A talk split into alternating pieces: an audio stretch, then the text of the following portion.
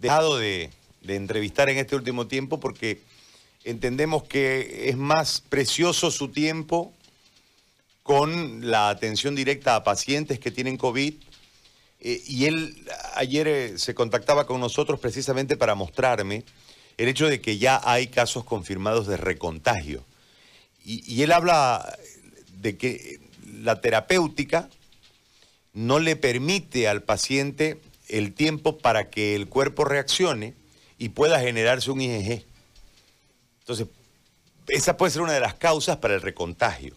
Entonces, es necesario que nosotros entendamos que eh, hay algunos que toman de todo, ¿no? Y rápidamente salen del cuadro, pero son muy, muy proclives, porque no hicieron IgG, pues, son muy proclives a, recontagiarse. O no es recontagio. Sí, sería recontagio la palabra, ¿no? A ver, doctor, perdón, nosotros hemos querido introducir el tema así con desde nuestra precaria y escasa eh, formación o conocimiento sobre esto y, queremos que usted nos explique porque sin duda es una preocupación de la ciudadanía. Nosotros pensábamos que eh, al salir del cuadro rápidamente podíamos ya inmunizarnos, lamentándolo mucho. Eh, muchos hemos ido rápidamente a bajar los síntomas, lo que no nos ha permitido generarnos un, una, un IgG alto para poder encarar el, resto sin mayores problemas. Pero si usted nos puede precisar en el lenguaje más entendible posible, ¿no? Sé que es difícil a veces asentar a gente que no maneja el lenguaje como nosotros eh, la idea médica, pero si es tan amable, por favor, de, explicar, de explicarnos, agradeciéndole como siempre la deferencia de conversar con nosotros. Don Pedro, ¿cómo le va? Doctor Flores, un gusto tenerlo. Muy buenos días, José Gary. Como siempre, es un gusto poder estar en tu programa. Te mandamos saludos aquí de Santa Rosa, que estamos con todo el equipo de trabajo, haciendo la labor contra el COVID-19.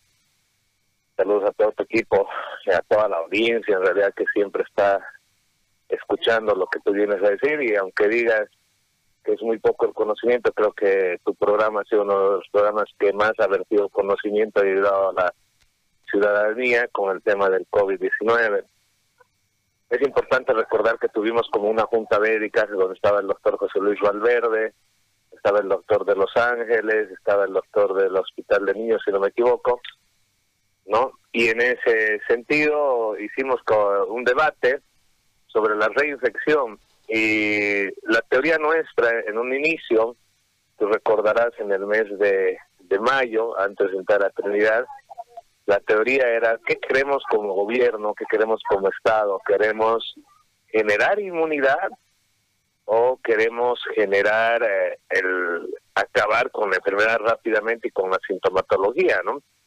¿Por qué? Porque es importante decir que con el tratamiento, todos los tratamientos iniciales generados desde China atacan primeramente a bajar la carga viral. La citromicina, por ejemplo, no es utilizado como antibiótico, la citromicina es utilizado como inmunomodulador. La ivermectina es inmunomodulador, la hidroxicloroquina es inmunomodulador. Entonces, todos los tratamientos generados inicialmente es a bajar la carga viral. El virus cuando ingresa a nuestro organismo, la primera sintomatología o el primer laboratorio que nos dan, para ser exactos, es la linfocitosis, ¿no? Es decir, los linfocitos, que son los primeros en salir a defender sobre todo los TCD4 y los TCD8, son los linfocitos, los soldados, se incrementan y salen a defender en el cuadro viral. Y esto es una inmunidad generada inicialmente que se llama inmunidad celular. Esta inmunidad celular es la que nos va a generar la primera reacción y va a activar a todos los factores del complemento para calmar o bajar en su momento eh, la viremia como tal. Dentro de eso están las interleucidas y los interferones, que son los que producen fiebre, son los que producen dolor y todas las cosas. Si en estos primeros tres días, que es cuando implementa la carga viral del virus, si se genera la linfocitosis inicial, ¿qué es lo que sucede? Si yo ataco muy fuerte al virus, bajo la replicación viral del virus, en tres, cuatro días voy a contenerlo al virus. Lo contengo al virus, paso como si fuera un resfrío común, pero no activo la inmunoglobulina G. ¿Por qué? Porque solo se activa para el factor del complemento, solo se activa la inmunoglobulina M, que es la que no tiene memoria. La que tiene memoria es la inmunoglobulina G. Entonces, al no activar la inmunoglobulina G, no voy a recordar a este virus para una nueva infección. En un inicio en el debate, de cuatro que éramos en el debate, todos decían que no había reinfección. Yo les dije que sí, que yo tenía 10 pacientes, y bueno, hasta el momento solo siguen 10 pacientes, porque fueron 10 pacientes hicieron un tratamiento multidisciplinario con multitratamiento, donde tomaron ivermectina y acitromicina, los cuales disminuyeron la carga viral, ¿no? Es decir, bajaron mucho la carga viral y sí se volvieron a enfermar después de tres meses, ¿no? Que es lo que además la teoría internacional ahorita la está manejando, ¿no? Es decir, después de tres meses eh, se baja la inmunidad completamente. ¿Qué tipo de inmunidad estaríamos hablando? Eso hay que detallar eh, científicamente, ¿no? porque yo llegando a La Paz, si Dios quiere, la próxima semana estamos ya en La Paz, voy a volver a hacer mi laboratorio, tengo que pasar por Trinidad, porque voy a ser en el mismo laboratorio, para ver cómo andan mis inmunoglobulinas, ¿no? Y cómo andan mis defensas. Pero si fuera por la teoría general, los virus tienen memoria hasta dos años, se dice, nuestro cuerpo, ¿no? De acuerdo a la exposición a la gente, de acuerdo a si estoy expuesto al virus. El equipo con el que trabajamos está expuesto más de 100 días, digamos, y hasta el momento no hemos tenido recaídas, no hemos tenido complicaciones, no hemos tenido ningún otro tipo de problema. Yo, por ejemplo, tuve un resfrío hace unas dos semanas, pero pasó como resfrío, digamos, no así, pero ha sido porque hubo un cambio climático que fui a La Paz, todo eso, pero un resfrío y hasta ahí quedó, no tuve ni laringitis, ni ningún tipo de complicación. Y esto es importante decirlo a la población en general. El método o el protocolo que uno práctica tiene que tener un fin. El protocolo que nosotros hemos aplicado es generar inmunidad para que así la gente no tenga que llegar a la vacunación, ¿no ven? Porque ahorita seguimos nosotros esperando que venga la vacunación, que es la que va a generar la IgG. Y fíjate que cuando te vacunan, y esto es bien importante ponerlo en la cabeza, cuando te vacunan te inoculan una, un virus inactivo o una cadena genética de un virus que el cuerpo la reconoce. Y no es que te ponen la vacuna y después la vuelven a sacar, no vemos, sino que te la dejan ahí porque el cuerpo reconoce y en base a eso va generando inmunoglobulina G, inmunoglobulina G, y en base a eso tienes mayor defensa. Los inmunólogos son los que en este momento son los que deben debatir cuál es la diferencia entre la inmunidad celular y humoral, que es algo muy técnico, ¿no? Pero si no tenemos inmunoglobulina G, es muy difícil que luego mi linfocito TCD4 y TCD8 vaya a recordar lo que no estaba acostumbrado a recordar. En otras palabras, cuando nos enfermamos muy rápidamente, y ahí entra el tema de los mismos asintomáticos, entre comillas, que es un debate eh, mal hablado por, desde el Perú, igual con el mensaje que manda, asintomáticos no tiene síntomas, un asintomático no tendría que tener fiebre, no tendría que tener dolor de cabeza ni nada. Entonces hay una mala clasificación de los asintomáticos porque sí presentan síntomas. Otra cosa es que presentan síntomas muy leves, por lo cual casi no hacen nada o se curan con muy poco. Entonces en ese sentido vamos a hacer una cronología, José Gal. Yo me expongo al virus hoy, no me con una persona en un ambiente con carga viral alta. Yo espero entre 5 a 6 días a presentar algo, un dolor de cabeza. Cuando yo comienzo a presentar dolor de cabeza, comienza a haber molestia en la garganta, todo eso, significa que el virus está comenzando a multiplicarse. Eso se da entre el día 5 y 6, ¿no? Entonces, a partir del día 6 comienza a producirse inmunoglobulina M en valores bajos, muy bajos, teniendo un pico hasta el día 10, ¿no? Tiene su primer pico. En ese día 10, si no se ha podido controlar la infección, aparece la inmunoglobulina G y comienza a crecer, haciendo un pico el día 14 el día 14 es donde la inmunoglobulina G hace su primer pico y lo podemos detectar. Por eso es tan importante manejar los valores de IgM e IgG. Los pacientes asintomáticos con, o con síntomas leves, que yo los llamo, llegan hasta el día 7, hasta el día 8, y de ahí pasan el, el problema y la IgG nunca entra en acción. Al no entrar en acción no tenemos la inmunoglobulina de memoria. Y al no generar memoria, obviamente tenemos problemas. ¿No? ¿Por qué? Porque voy a volver a encontrarme con el virus y mi cuerpo no lo va a detectar. ¿Por qué? A ver, la inmunoglobulina G, el fin es que lo detectemos oportunamente al virus y ya no pase hasta los pulmones.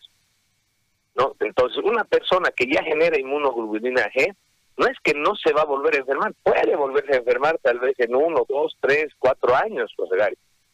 lo interesante es que esta persona ya no va a tener las complicaciones que generalmente nos trae este virus, como ser la neumonía, como ser la laringotraqueitis, la traqueitis, las complicaciones que te matan ya no la vas a generar.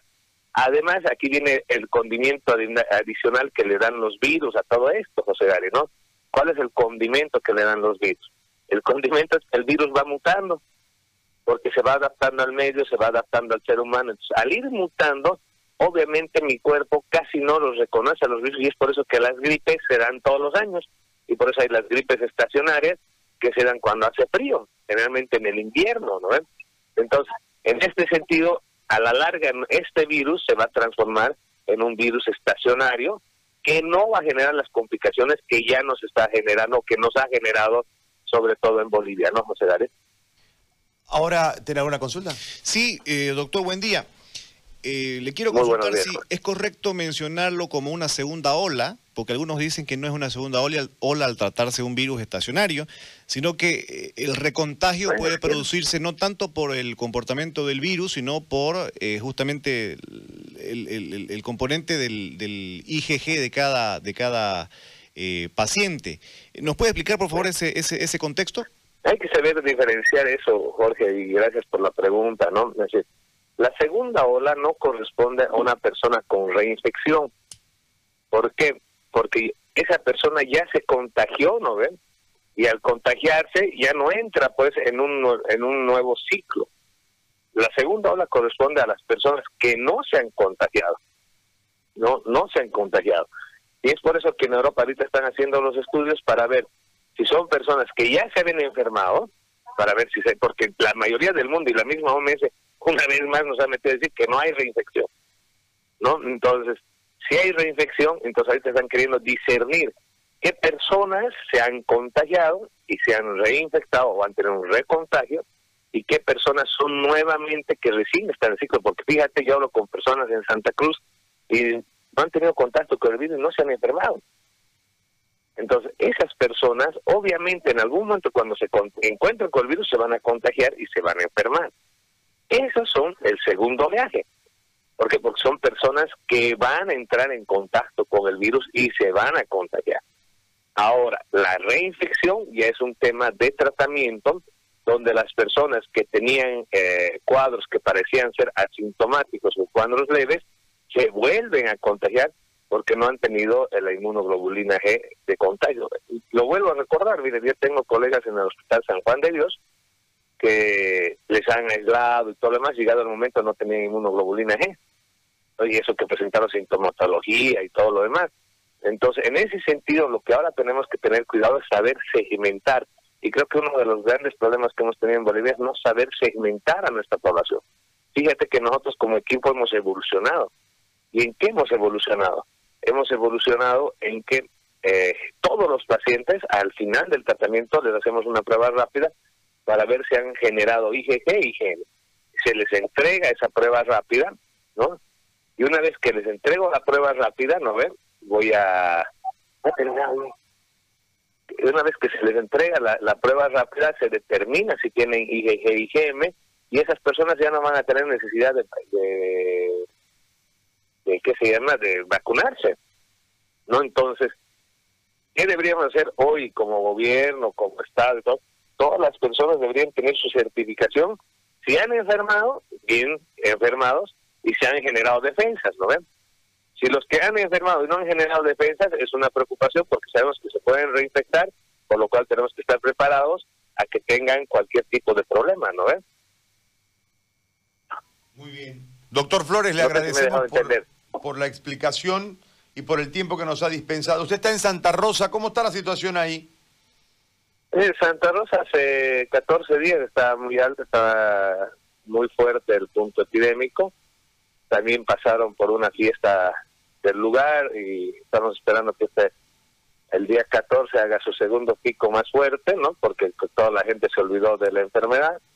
Estamos esperando eso, pero eh, vemos una caída, una caída así como ha caído Reyes, cuenta creo que las poblaciones más limítrofes de cualquier departamento son las que están sintiendo la última llegada del oleaje inicial del epicentro que hizo que hizo cualquier departamento, en el caso del Beni Trinidad, en el caso de Santa Cruz, todas las poblaciones como Mairana, todas son las que están comenzando a, recibir este oleaje. Y como te decía, por todo lo que vamos viendo, de discernir. Segundo oleaje significa personas que nunca se han infectado y se van a infectar. Y discernir qué, cuáles personas son las que tienen la tendencia a la reinfección. Por eso es tan importante de que podamos determinar quiénes ya tienen defensas y quiénes pueden luchar más tranquilamente contra el virus, ¿no? Es decir, pero Santa Rosa en este momento pienso que está comenzando a caer, por lo cual también estamos emprendiendo el retorno a, La Paz, a seguir con las actividades que siempre que siempre tenemos. Muchísimas gracias, José Gary, como siempre.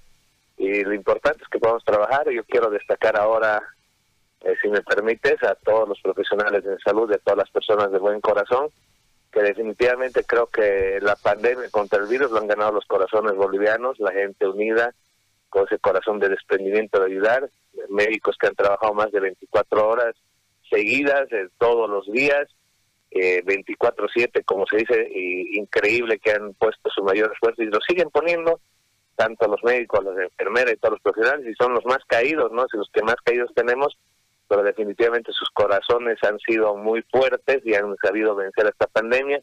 Ahí está el doctor Urizakari de La Paz, neumólogo, un gran profesional. Hay grandes profesionales que siguen luchando. Lo tenemos al doctor eh, Valle, neurocirujano en La Paz, en terapia intensiva, y esperamos que Dios nos pueda bendecir con que pueda salir del cuadro. Es decir, eh, los corazones de todos los bolivianos eh, realmente están venciendo la pandemia y esperamos que sigamos así.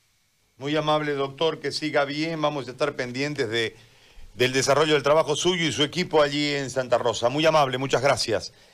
El doctor Pedro Flores, médico especialista en salud pública, ha retornado al Beni.